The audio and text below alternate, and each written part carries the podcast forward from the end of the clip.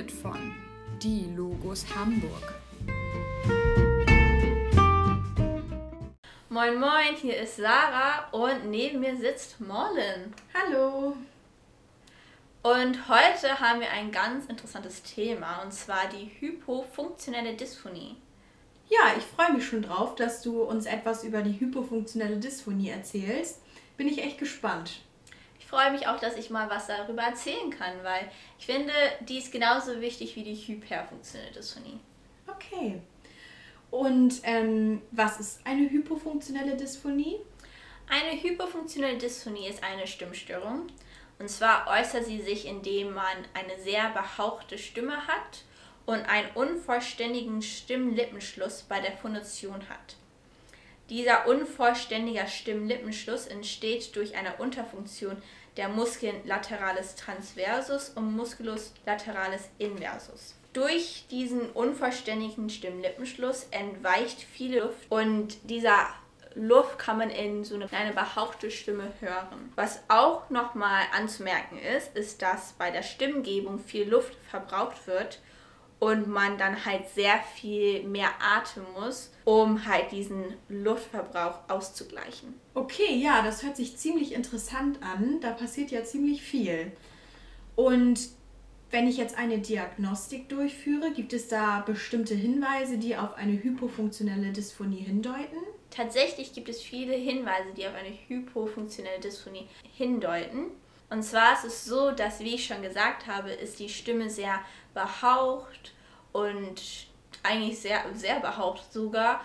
Und das kann man sehr gut im Stimmein- und im Stimmabsatz hören. Die Stimme klingt auch sehr leise und sehr klangarm und belegt. Und die Menschen, die eine hypofunktionelle Dysphonie haben, können ihre Stimme nicht steigern. Das bedeutet, die können nicht lauter werden, die können auch nicht wirklich leiser werden. Also es ist sehr die gleiche Lautstärke. Und diese Fähigkeit, nicht lauter zu werden und nicht leiser zu werden, kann man beim Schwellton und bei der Rufstimme sehr gut aushören. Was auch noch wichtig ist, ist, die Haltung bei einer hypofunktionellen Dysphonie ist so, dass die sehr schlaff ist, dass der Kopf nach vorne geneigt ist, dass die Schultern zum Beispiel nach vorne fallen und dass einfach der Gesamttonus sehr schlaff rüberkommt. Also man kann das sehr gut sehen. Allerdings muss man beachten, dass nur weil ein schlaffer Tonus äh, zu sehen ist, bedeutet es nicht automatisch, dass es eine hypofunktionelle Dysphonie ist. Das ist nur ein Hinweis.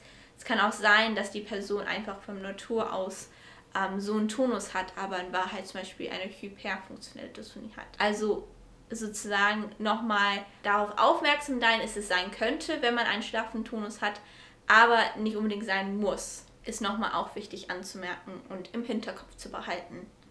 Bei der Artikulation ist es so, dass die sehr nachlassend ist. Also dieses kommt verwaschen vor oder es hört sich sehr verwaschen an, die Stimme oder die Artikulation sieht sehr verwaschen aus. Es ist auch so, dass die Artikulationsorgane halt eine Unterspannung haben. Also, dass sie halt, wie gesagt, auch im Gesicht sehr schlaff ist. Oder die Artikulationsorgane im Gesicht genau schlaff sind. Bei der Atmung ist es so, dass die eine Hochatmung haben können, wie bei der hyperfunktionellen Dysphonie, und dass die Atemmittellage sich verschiebt, also nicht mehr, wie wir das gewohnt sind, also nicht mehr physiologisch, sondern pathologisch wird. Und die Phonationsdauer pro Atemzug ist durch überhöhtem Luftverbrauch verkürzt. Genau, das sind so die Hinweise für die Diagnostik. Ja, da gibt es ja reichlich Hinweise auf eine hypofunktionelle Dysphonie. Dankeschön, dass, sie, dass du die so aufgelistet hast. Das ist ja echt wichtig. Auf jeden Fall sehr wichtig, weil nochmal wirklich dies zu unterscheiden, ist es Hypo oder Hyper. Deswegen sind diese Hinweise echt wirklich sehr wichtig. Ja. ja. Und wie geht man jetzt in der Therapie vor? Man geht tatsächlich sehr ähnlich vor wie bei der hyperfunktionellen Dystonie, also gern den Podcast dazu anhören.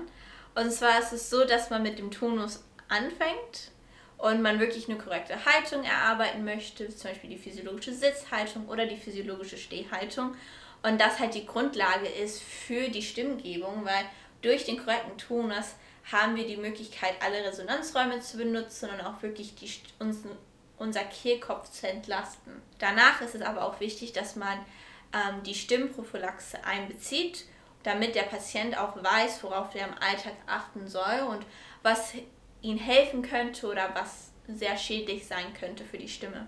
Und danach kann man natürlich mit der Atmung anfangen. Und Atemwahrnehmung, Atemtiefsetzung ist hier auch sehr wichtig, weil wie gesagt, Tonus, Atmung und Stimmgebung hängen alle zusammen, weil die Muskeln natürlich sich gegenseitig immer bedingen. Diese drei Punkte sind natürlich sehr ähnlich wie bei der hyperfunktionellen Dysphonie. Und danach kann man natürlich mit der Phonation anfangen, also wirklich mit der Stimme. Und hier ist es wirklich wichtig, dass man den vollständigen Stimmenlippenschluss erarbeitet, weil das sozusagen der Hauptmerkmal ist bei einer hypofunktionellen Dysphonie. Und das muss natürlich erarbeitet werden, weil das natürlich nicht physiologisch ist. Und wir brauchen natürlich immer einen vollständigen Stimmenlippenschluss, um möglichst best die Stimme einzusetzen. Danach kann man aber gut mit der Resonanz und die Lautstärke arbeiten. Also dass man an der Resonanz und Lautstärke arbeitet, damit der Patient auch willkürlich lauter und leiser werden kann. Okay, interessant. Hast du uns denn noch irgendwas zu erzählen? Ja, tatsächlich schon. Und zwar die Methoden. Also die, Metho die Methoden sind sehr ähnlich wie bei der hyperfunktionellen Dysphonie, nur die Übungen sind halt natürlich ein bisschen anders. Man muss natürlich sehr patientenorientiert arbeiten und bestimmte Übungen raussuchen für jeden Patient. Aber ein paar Methoden, die man gut anwenden könnte, sind Schlafhaus Andersen, Brügge Moos und Linklater.